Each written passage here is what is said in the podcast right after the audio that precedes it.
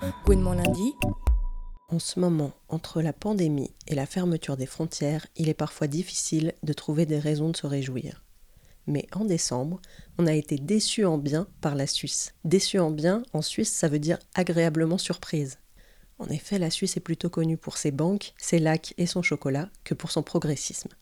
Nos voisins ont une réputation de lenteur et de conservatisme. Et pourtant, il se pourrait bien que les lesbiennes suisses accèdent à la PMA avant nous. En effet, le 18 décembre 2020, le Parlement suisse a adopté le mariage pour les couples de même sexe et la PMA pour les femmes lesbiennes.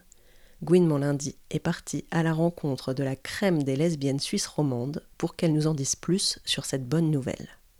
Rencontre avec Jamila Caron, juriste, chercheuse et militante, et Anne-Claire Adet, activiste dans le milieu culturel, française installée à Genève depuis dix ans.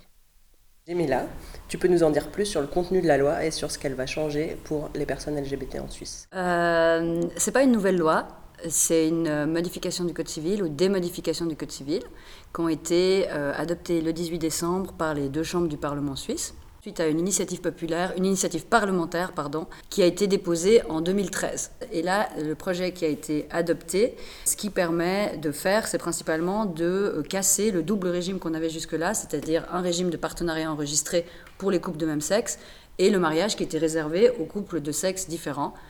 Il faut quand même savoir que le partenariat enregistré, il n'était pas totalement équivalent au Pax français, donc il donnait quand même un peu plus de droits et de prérogatives aux couples de même sexe que, euh, le, que le Pax. La différence en France, c'est qu'en Suisse, si on était partenarié avec le Pax suisse, on était forcément euh, gay ou lesbienne. Un peu une obligation de coming out à partir du moment où on se partenariat. Ouais, surtout par exemple qu'on a euh, des, agences immobilières qui vont demander lorsqu'on veut déposer un dossier pour un appartement de déclarer son état civil et son état civil est celui de partenariat enregistré. Donc il y avait un outing forcé dans des situations comme postuler pour un appartement, mais aussi pour un job.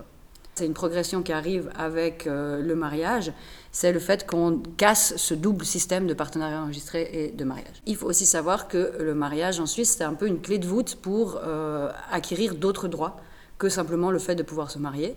Notamment, il y a la naturalisation facilitée, il y a l'adoption conjointe, qui jusque-là était réservée euh, aux couples de sexes différents mariés.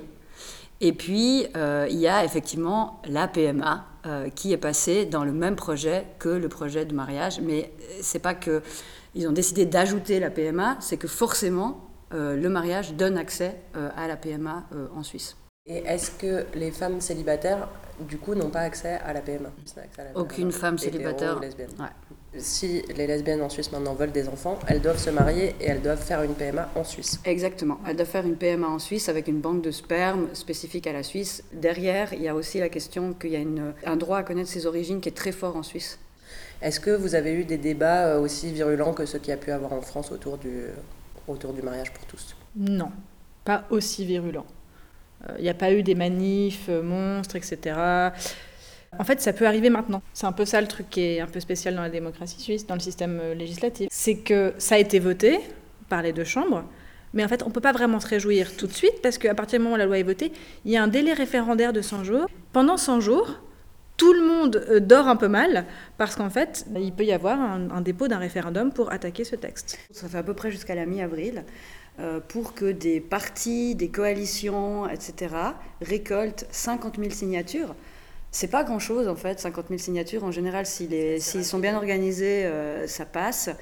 50 000 signatures pour avoir un référendum, c'est-à-dire pour qu'ensuite on ait une votation populaire où l'ensemble de la population suisse va devoir se prononcer euh, si oui euh, ou non on accepte le mariage pour tous et toutes avec tout ce que ça implique. Ça veut dire qu'il n'y a pas de possibilité de dire oui à la PMA, euh, enfin non à la PMA, mais oui au mariage, c'est un package. Et d'ailleurs, c'est une des tactiques politiques qu'est en train de mettre un des comités de référendaires, parce qu'on a deux référendums en ce moment qui ont été lancés sur ça, un des référendums euh, se concentre précisément sur la PMA en disant un peu bah, nous, on n'a aucun problème avec le mariage pour toutes et tous, mais la PMA, ça nous pose problème. Ce qui risque de tromper certaines personnes parce qu'en fait, c'est tout ou rien. Après, ça prend combien de temps entre le moment où est déposé le référendum, le moment où, a priori, le référendum est battu, si ça se passe bien, mhm. et où, du coup, la loi euh, peut rentrer en vigueur? Alors, on ne se mariera pas euh, avant la fin du Covid.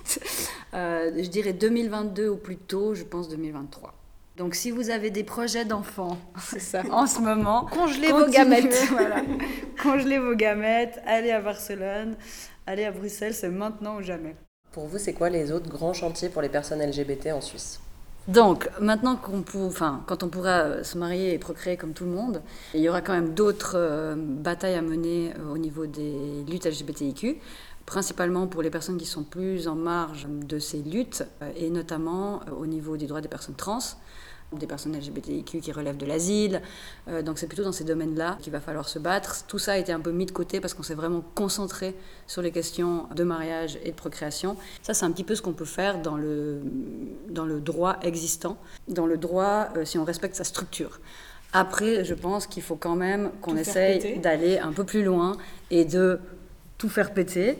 Euh, ça veut dire de mener vraiment des réflexions sur euh, éclater euh, la binarité dans le droit, sur éclater les unions, avoir des unions multiples, des parentalités multiples, etc. Et finalement, on peut se demander si toutes les luttes qu'on a menées sur le mariage jusqu'à maintenant nous ont pas enfermés dans une certaine voie, et puis que maintenant ça va être un petit peu compliqué, justement, de tout faire péter. Mais c'est un petit peu ça le prochain le prochain défi. Je sais pas ce que tu en penses. C'était demander le droit à être comme tout le monde pour ensuite revendiquer celui de faire différemment. Ouais une fois qu'on a l'égalité, on peut se battre pour d'autres modèles. Mais il fallait quand même passer par l'égalité. lundi.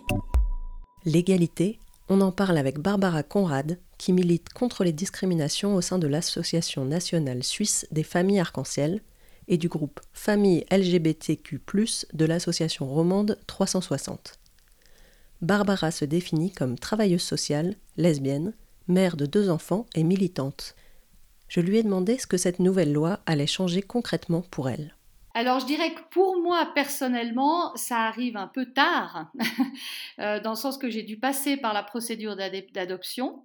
Euh, mais ce que ça va changer euh, pour les futures lesbiennes mères, c'est de pouvoir être considérée dès la naissance comme la mère de nos enfants, légalement, d'éviter la procédure d'adoption qui est quand même une procédure dans laquelle on doit tout le temps se justifier, expliquer et prouver. En Suisse, depuis 2008, oui, on peut adopter l'enfant du partenaire.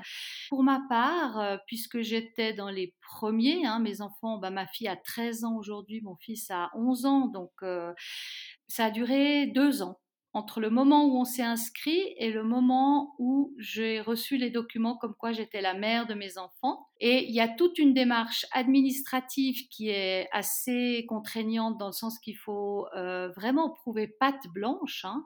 Il faut pas avoir de dette, il faut pas avoir de casier judiciaire. Il nous demande carrément d'avoir accès euh, aux informations euh, les plus lointaines hein, au niveau de la police.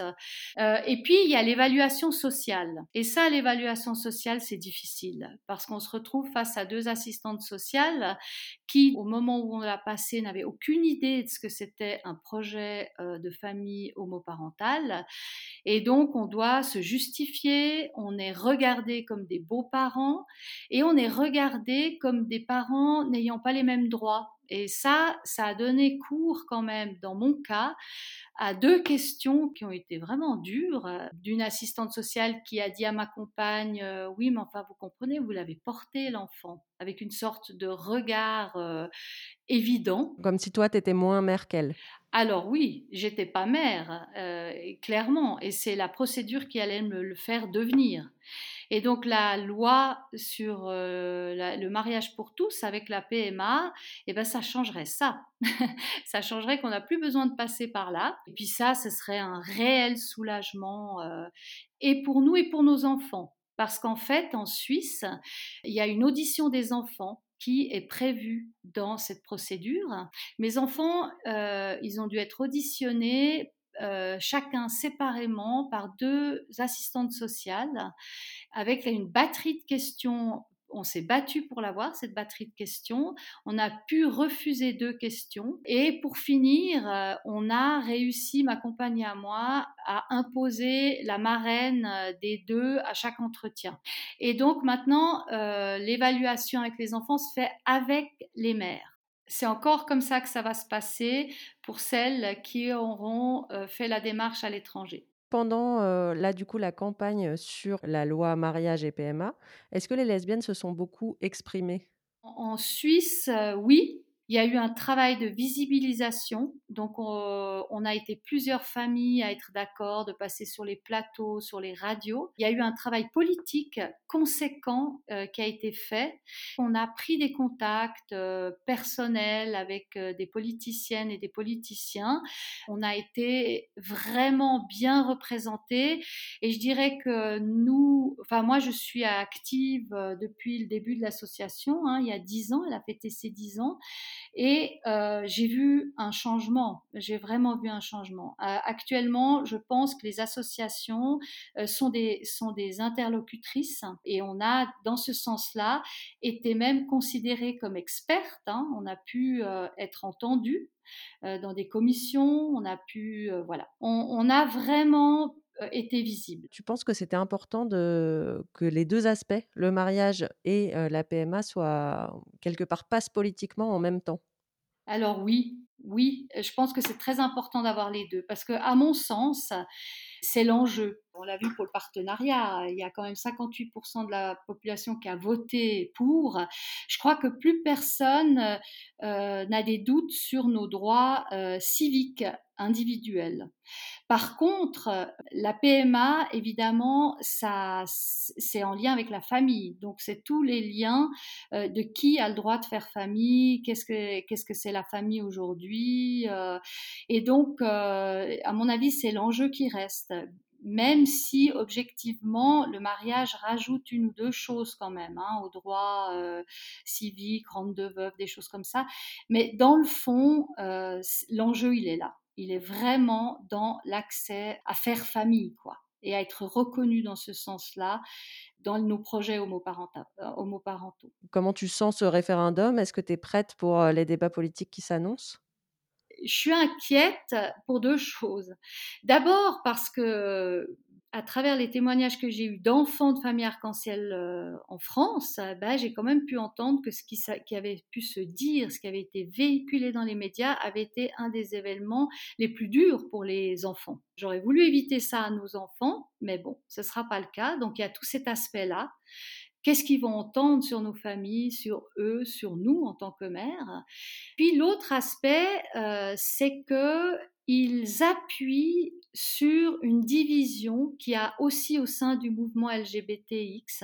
Il y a eu quand même par moments des débats très houleux entre nous. Euh, sur le fait euh, faut-il mettre la PMA ou ne faut-il pas le mettre? On est resté unis hein, pour finir le texte final demandait la PMA, mais ça ne s'est pas fait sans autre, hein, puisque ça ne nous concerne pas tous, hein, parce qu'il n'y a pas que les lesbiennes qui sont euh, parents, on va dire. Évidemment, nos adversaires, ils appuient là-dessus en disant nous, on veut pas qu'une fois avoir donné la PMA, on doive donner la GPA. Au niveau associatif des fédérations, on a vraiment réussi à garder le discours au niveau de là où ça se passait. C'est-à-dire que cette loi, elle rétablit juste une égalité entre les femmes, c'est-à-dire entre les hétérosexuels et les lesbiennes. Et c'est ça euh, qui est l'enjeu dans le fond. Il n'y a rien à changer dans la loi, il faut juste l'ouvrir aux lesbiennes. Et donc ça a demandé pas mal, euh, ouais, pas mal de, travail. Hein. Quand euh, le projet est sorti avec la PMA, j'étais assez émue parce que c'était douloureux, parfois difficile. qu'on ait réussi à se mettre ensemble, tous et toutes, j'ai trouvé génial, quoi. Donc, j'ai peur que ce référendum, j'espère qu'il ne va pas réussir à rediviser le débat. Il va vraiment falloir rester unis et puis aussi être présent et présente hein, dans, les, dans les médias. C'est vrai que ça va demander de nouveau une visibilité. Quand j'ai appris euh, la décision au mois de décembre, euh, j'étais aux larmes. Hein, j'étais, oh, j'y croyais pas. Franchement, j'y croyais pas. j'ai cru qu'ils allaient enlever la PMA et j'étais tellement émue de voir euh, qu'en dix ans on en était arrivé là. je trouvais que c'était génial. Gouinement lundi,